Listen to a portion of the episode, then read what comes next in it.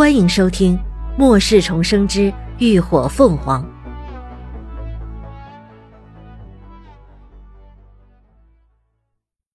第三百九十一集。下定决心，林鸾心慌的厉害，他一把捡起魔方，立刻掌心蓄水，将它冲洗干净。再仔细翻开后，他不敢置信的睁大了眼，身子都忍不住颤了颤。连峰这时才发现他的异样，连忙伸手扶住他，出声问道：“发现什么了？”“ 这是小迪的。”林鸾只觉得眼睛发酸，声音也干涩的厉害。连峰道：“你确定吗？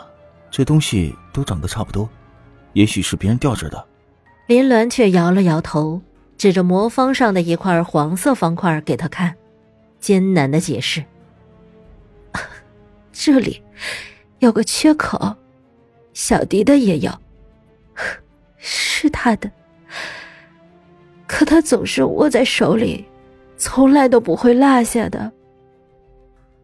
连峰皱了皱眉，既然是贴身之物，却以这样的方式出现在这里，原因似乎不言而喻了。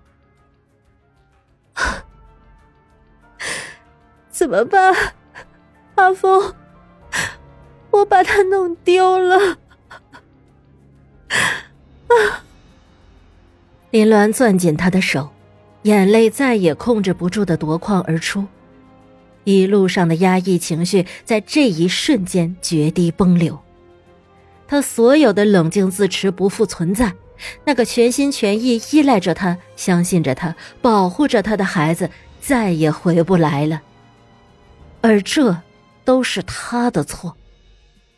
是他没有照顾好他，是他连累了他，巨大的愧疚和自责排山倒海般的朝林鸾袭来，让他的心头一阵阵的发疼发冷，浑身的力气都仿佛被抽空，难受的喘不上气。再一次失去亲人的结果，让他完全无法接受。你先别急，只是一个魔方而已，并不能证明小迪就真的出事了。连峰知道他关心则乱。心疼的将人揽进怀里，给他依靠，一边冷静的观察四周，试图寻找线索。很快，他就发现了异样，朝怀中人道：“你看，地上的残骸基本都是成人的。如果他真的在这里出事了，不可能不留下一点痕迹。”林鸾听他这么一说，终于恢复了一些理智。他抹掉眼泪，仔细去看地上的那些尸骨。不论是大小还是形状，确实都是属于成人的。高迪才不过十三岁，而且比同龄年龄的孩子要矮小，骨头不可能这么大。林伦不禁松了口气，只要一天没有见到尸体，就总归还是有希望的。魔方会出现在这里，只能证明高迪曾经到过这里，肯定是这样的。而就在这时，林鸾突然觉得一股精神力攀附上他的，不等他做出反应，一道熟悉的声音就在他脑海中悠悠响起，狠狠敲击了他的心。姐姐，林鸾僵了一瞬，随即眸色亮起，脸上顿时露出了喜色，推开连峰，四下观望。怎么了？连峰不明所以。是小迪，他在这附近。说完，林鸾顷刻间化作一团大火，顺着那股精神力的指引冲了出去。连峰见此，也忙带着黑风紧随其后。周围的丧尸不知是惧怕他们，还是什么原因，这一刻居然全都自动让开了道。林鸾此刻已经无心纠结这些，他一心只想快一点找到他的小男孩。连峰却起了疑心，更加警惕起来。很快，冲出狮群，林鸾果然看到山坡下方一个半大孩子正站在一块大石头边上，正是他心心念念的小迪。小迪，林鸾一下子扑到高迪跟前，蹲下身，一把将他单薄的身体抱进怀里，内心的恐惧和失而复得的狂喜顺着眼泪奔流不止。是他的孩子。感谢老天，他还活着，他回来了。高迪也将小脸儿埋在他的肩膀上，双手依恋了搂着他的脖子。嗯，想姐姐。清脆的声音在林鸾脑中回荡。嗯，姐姐也想你，也想你。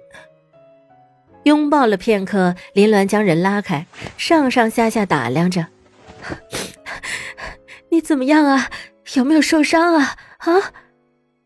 也不知道这孩子这段时间是怎么过的，浑身上下脏兮兮的，小卷发乱得像鸟窝，脸上也乌漆抹黑，根本就看不出原本的肤色，就只剩下那双大眼睛还一如既往的晶莹剔透。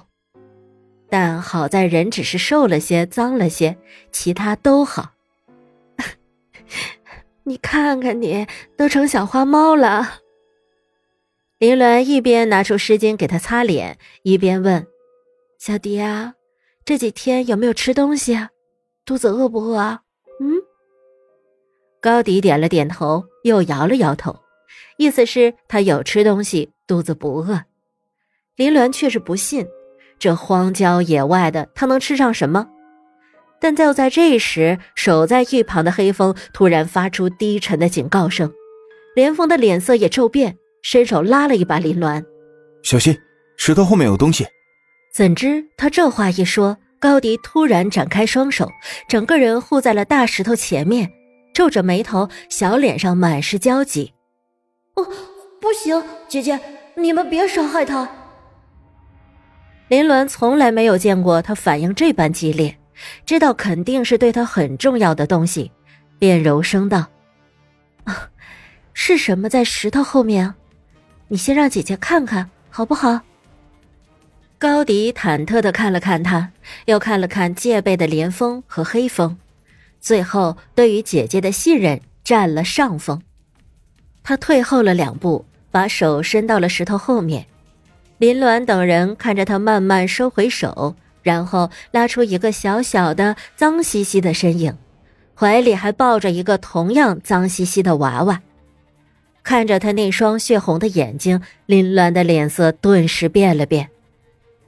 那正是当初在 A 市与他一别，答应他会远离人群，不再跟着他们的精神系小丧尸妞妞。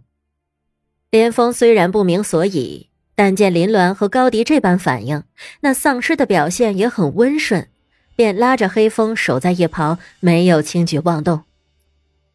啊，你。为什么会在这里啊？林鸾完全无法形容自己此刻的心情，他怎么也没有想到会在这里以这种方式再次与妞妞相遇。姐姐，你别怪妞妞，是妞妞救了我。高迪的声音抢先响起。妈妈，你你别生气，妞妞不是故意不听你的话。有有坏人想害你，妞妞只是想保护你。妞妞微低着头，抬着眼看着林鸾，眼神中怯生生的，却又充满了依恋。看着一脸忐忑的小女孩，还有一旁小迪恳求的眼神，林鸾当初好不容易筑起的那堵心墙瞬间倒塌。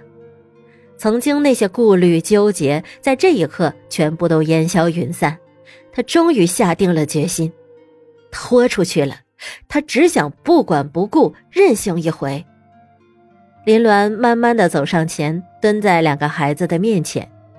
妞妞紧张的往高迪身后缩了缩，小手紧紧的抱着怀里的娃娃，摇着小脑袋说：“我我妈妈，对对不起。”真的对不起，你别生妞妞的气。